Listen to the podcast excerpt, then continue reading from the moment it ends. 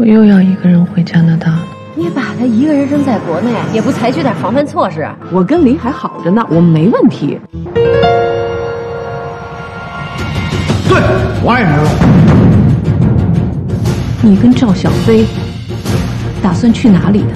我爸和我妈绝对不会离婚的，你绝对不可能的。你干嘛要去欺负人家小姑娘？他把我一个好好的家弄得七零八落的，谁欺负谁呀？二十年是一种感情，但是两年、两个月、两天，难道就不是感情？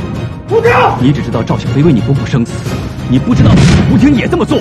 婷婷，我在这儿。你在，你把一切都毁了。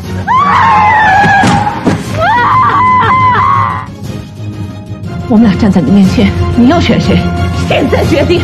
五、四、三、二。第六十二章。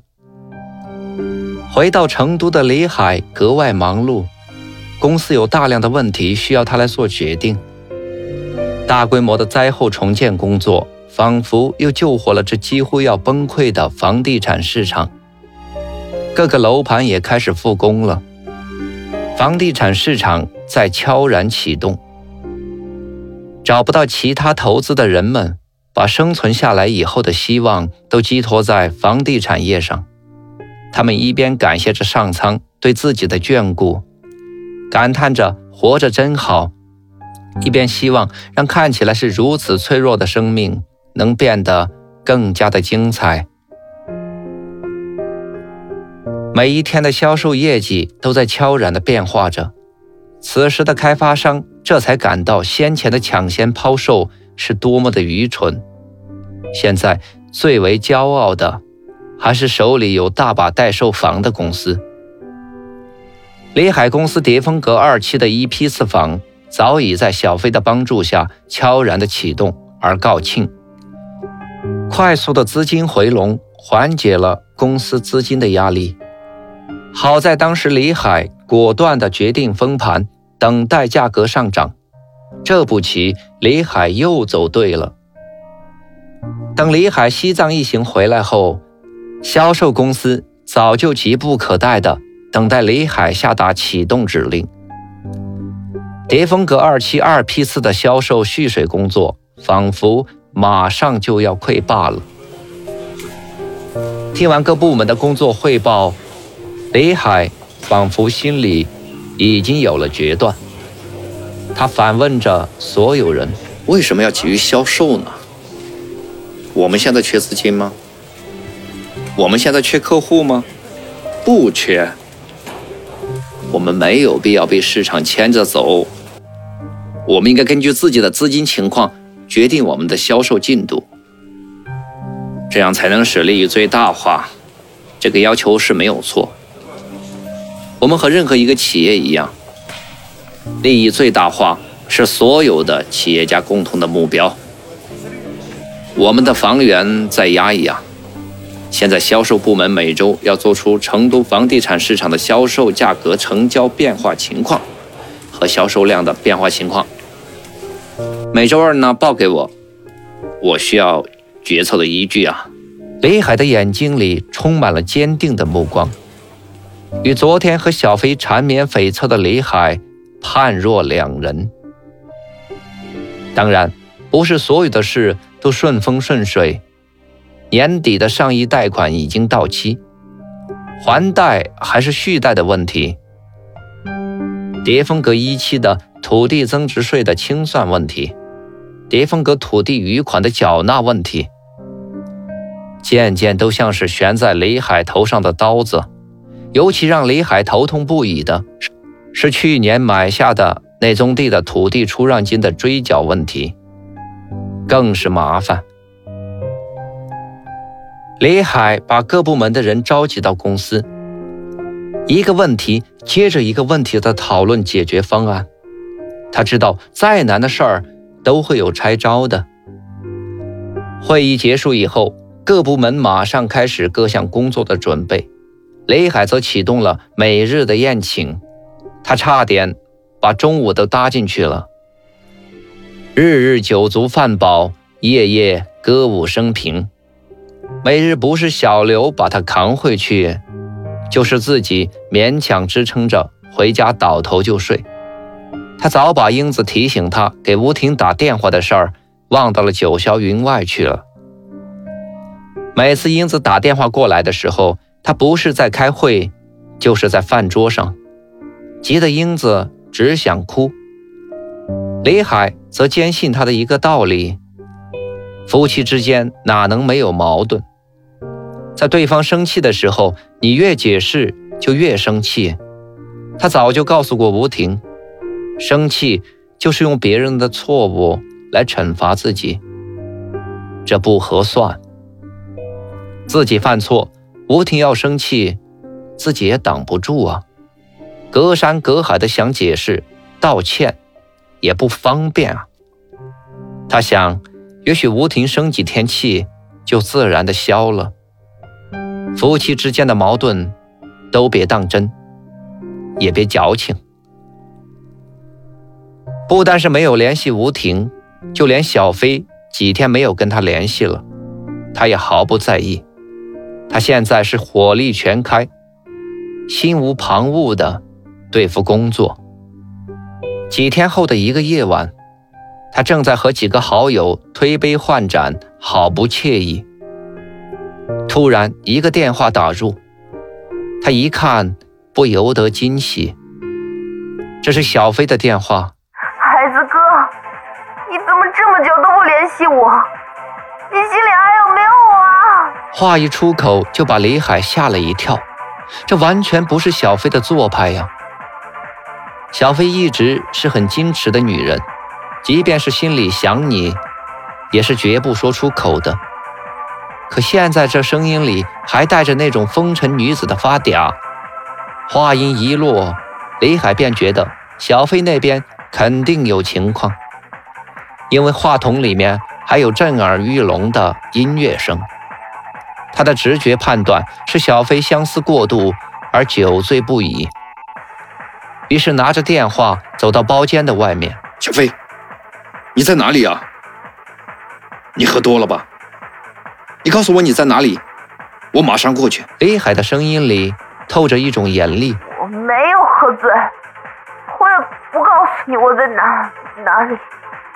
我很开心，你凭什么管我？我不要你管。小飞的声音断断续续，还带着醉意。喂，你好，这个女的是你朋友吧？她一个人呢，喝了很多酒，要不你过来看看？这里是苏荷酒吧。电话被旁边的一个人接了过去，他告诉了李海酒吧的地址。李海赶忙道谢。回到包间后，他面有难色的跟大家道了个别。说了个对不起，说好改日再赔罪，然后急忙的乘车离去。十点多的成都酒吧一条街，正是灯红酒绿、莺歌燕舞的热闹气氛。疾驶而来的小刘把车直接停靠在苏荷的门口，李海拉开了车门，就冲了进去。还没走进去。门口接待生小弟就急忙拦住他：“先生，有预定吗？里面已经没有位置了。”李海一把推开小弟，说了一声：“朋友已经在里面了。”话没落音，人已经冲了进去。里面的音乐震耳欲聋，灯光昏暗，李海一时间还真不知道在哪里能找到小飞。他掏出手机想给小飞拨一个电话，但转念一想。即使拨出去，小飞也听不见呢。正在焦急的时候，突然，领舞台上的聚光灯打在了一个熟悉的身影上。跟着强烈音乐的节拍，他时而剧烈地扭动着身体，时而甩动着自己的满头秀发。台下的所有人都欢呼着，跟着他的身体节拍舞动着。大家几乎看不清他的脸。因为飘逸的长发已经遮住了他的脸，但凭着那熟悉的身体曲线和姿态，李海知道，这就是他要找的人。李海想一步过去把小飞拉下来，但努力了一下，发现完全是徒劳。因为一圈又一圈的人都在望我的舞动。他根本挤不到小飞高高在上的舞台边，即便是他挤了过去，也不好意思当着众人的面把小飞从高台上拉下来。他索性站在边上看了起来。此时的小飞仿佛是另外一个完全陌生的人。以前的小飞是一个舒雅文静的女孩子，连笑声大了点都怕扰了别人。她是什么时候喜欢这样的夜场的？还跳到领舞台上去领舞？她从不知道，在这瘦弱的身体里哪来如此大的能量？如此协调的舞姿，如此强劲的节奏，如此绽放的激情，如此让人遐想的身体，仿佛是用灵魂深处的力量在摆动。这一切都在撩动着雷海的神经，强压住怦然跳动的心脏。雷海好不容易等到这段音乐的结束。还没有来得及冲上去，拉下刚刚停下舞曲、正面带微笑、用手捋着头发的小飞，强烈的音乐又再次响起，在众人的欢呼声下，小飞再一次舞动起来。男人们贪婪的目光在小飞的身上游走，每一双眼睛都在喷着火，仿佛要燃烧掉。台上舞动的精灵，不知是震耳欲聋的音乐，还是血脉喷张的舞姿，雷海体内的肾上腺素在急剧的上升，他显得有点烦躁不安，再也顾不上自己的什么形象了，拼命地挤到台前，仰着头大声地叫着小飞的名字。显然，他的声音超不过高分贝的摇滚乐。可能是酒精的作用，小飞还是大幅度的摇摆着自己的身体，不停的甩着自己的头发。好不容易，小飞的身体终于挪到了领舞台的边沿。李海探身拍了他一下，小飞迷离的双眼看了他一下，淡淡的一笑，不但没有下来，反而更加剧烈的。扭动着身体，正在他又想再次探着身体去拉小飞时，周围疯狂的年轻人大声地嘘着他，他只好作罢，退了出来。好不容易等到音乐结束，小飞在众人的簇拥下跳了下来，另一个女孩子又跳上了领舞台，音乐照常响起，人群又迫不及待。不休不止地跳了起来，如同上了发条的玩具舞者。还没等小飞说话，李海就拉着他的手往外走。从小飞的眼神和步履中，任何人都不难看出小飞喝了不少的酒。你不要拉我，我还要跳会儿吗？小飞挣扎着大声的喊叫，但始终是抵不过一个酒后的大个子男人。李海把小飞塞进车里，然后对小刘说了一声：“回家。”小刘没有答腔，从后视镜里看了一眼老板，他知道李海是从来不带女人回家的。上次因为酒后圆圆跟他回家的事儿，小刘挨了好一阵子骂。今天他不敢造次，等了一会儿。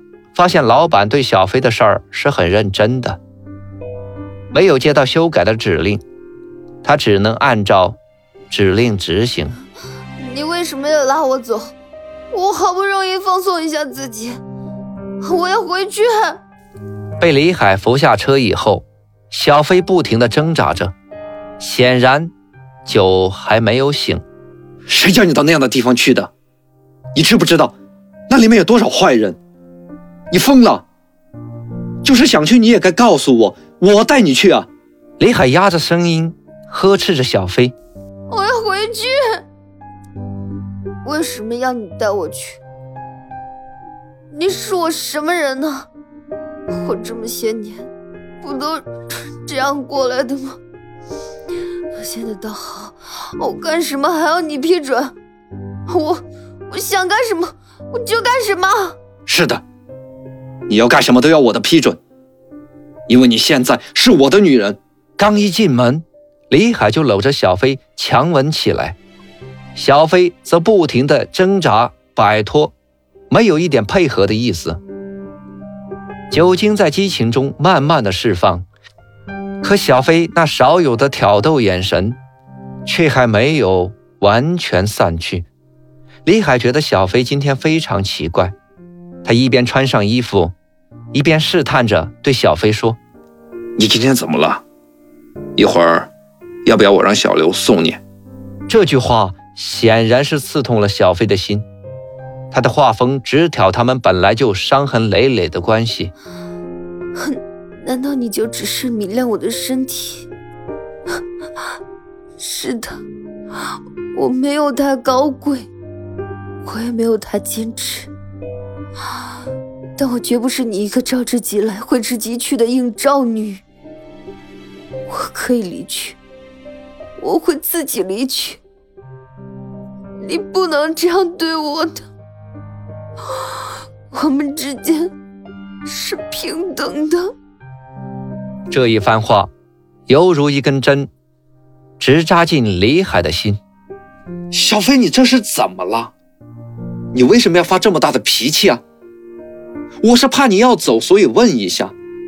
你今天晚上整个人都不……不不不对劲儿啊！你为什么要一个人到那样的酒吧去呀？还喝了那么多的酒，你是不是有什么事儿？你告诉我，我可以帮你的。李海一脸恼怒的望着小飞，什么都没有发生，但我觉得很压抑，我活得不像我自己了。短短的时间里。我失去了生命中最重要的两位亲人。我原以为上帝是公平的，在拿走你的一样东西的时候，总会再送回一样东西。是的，我仿佛得到了找寻多年的东西，但我又永远无法靠近他。因为我们双方都在自责中痛苦相爱，短暂的愉悦换来的是永无休止的内疚和伤害。你真的爱我吗？还是更爱我的身体，来弥补你内心的空虚？小飞脸上被痛苦扭曲着，眼睛里。透着绝望的眼神，你不要这样说我们的感情。我知道，因为吴婷的事，你压力很大。其实我何尝不是呢？但生活就是这样真实的存在着，我们没有办法去躲避啊，必须去面对的。李海握着小飞的手，他想尽力的说服小飞，小飞则轻轻的把手抽了出来。是的，我们必须去面对。要不就是我离去，要不就是……小飞停顿了一下，还是没有勇气说出那个名字，因为他知道，在李海的心里，吴婷是神圣的。我想还是我离开吧，我孤身一人没有牵挂，迟早有这一天的。他叹了一口气，轻轻的说出了这句话：“我不知道在这几天里你遇到了什么事。”但是我看得出来你是认真的，我们都不要急好吗？给对方多一点时间考虑好吗？还考虑什么？我们有其他的选择吗？还没等李海说完，小飞便打断了他的话。你记得在回来的路上，你跟我说过一句话吗？婚姻不是一个人的事，婚姻就如同一个高速运转的小社会，有着错综复杂的关系。就算是打断了骨头，还连着八百根筋呢，对吧？是的，这不像我们黑夜里的苟合那么简单和直接。情绝意断，抽身而退即可。我们的感情注定是得不到祝福的，是我自己把幸福两个字想得太简单了。那你是想？李海说到这里顿了顿，他不知道该怎么说下去。他知道，即使他不说下去，小飞也会说出来的。我走，我想离开你。我知道这对于我来说太难太难了，但我必须这样做。但我是有条件的，我有一个条件。说到这里，小飞的声音越来越小，仿佛是耳语一般。条件？什么条件？不会也是要一套房子吧？李海。仿佛被激怒了一样，他好像看到一个完全陌生的小飞。刚才经过激烈运动而调动起来的每一根神经，才稍事平静，又突然被愤怒而激活。对，我想，我的付出足可以让我得到一套房子。我的身体激发起你早已逝去的激情，我调取的客户资料挽救了你行将死掉的楼盘。难道这一切不足以换取一套对你来说是微不足道的房子吗？这些话，不知是小飞练习了很久，还是临场的即兴发挥。说完以后，小飞深深的叹了一口气，如释重负的看着李海。这番话完全打乱了李海的思路。男人往往在突如其来的事件发生时，会短暂的。失去思考的能力。此时，李海两手紧攥，双目紧锁，怒目圆盯的看着此时完全平静的小飞。过了半天，他从牙缝里挤出了几个字：“这就是你的条件。好，给你，明天就给你。”小飞的眼睛里。闪出一丝很难让人看出的痛苦，随即强露出了一种不知是满足还是苦涩的笑容。可能我让你看不起了吧？对不起，本想好好的跟你分手的。你他妈别说了，除了吴婷以外的女人，我他妈的谁都看不起。咱们要说条件就说条件。早说不就结了吗？我就算是给失足少女捐了款什么的，早知道我他妈的还不如捐给希望工程呢，还他妈的傻乎乎的跟你谈什么爱情，我傻呀！李海完全被弄昏了头，他语无伦次的骂着自己，骂着小飞。小飞默默的拿着自己的包往门外走去。他怕已经愤怒燃烧的李海再骂出什么毁掉他心目中最美好的话语。他知道，自己必须马上离开。你滚！不，你他妈的回来！你给我说清楚！显然，李海完全被激怒了，他不停的叫喊着。小飞头也没回的摔门出去了。黑夜夹带着寒冷的风，掠过钢筋水泥的森林，也掠过行走匆匆的人。小飞深深地呼吸了一口，空气里仿佛带着血腥。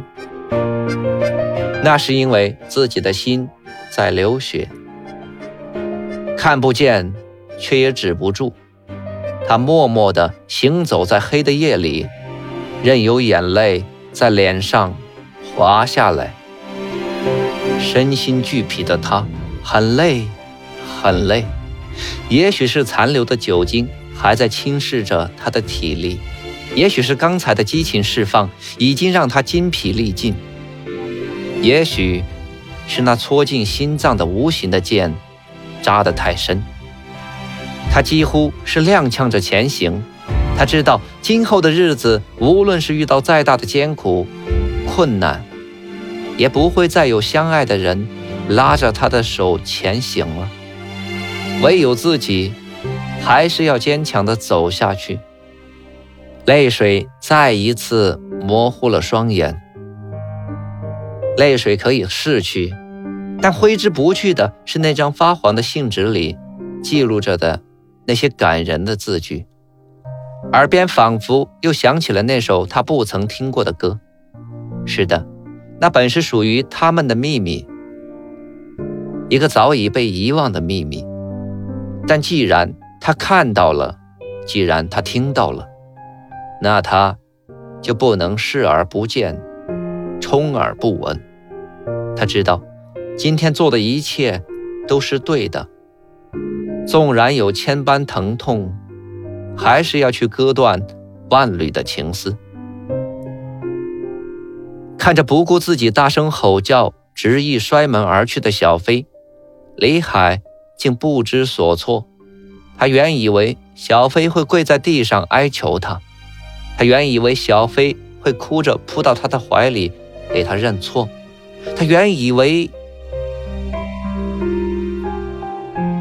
当宽大的房间里。只有孤零零的他呆立在那里，他无法理解今天发生的一切，他也无法理解在短短几个月时间发生在他身上的所有的事情。愤怒的他抓起桌上那只青花瓷瓶，高高的举起，迟疑片刻，终于还是轻轻的放下。无法排解的他。一脚踢向面前的红木椅子，这疼痛的感觉无法掩盖心里的另一种疼痛。感谢聆听、关注、分享，本章播出完毕，敬请期待下一章节。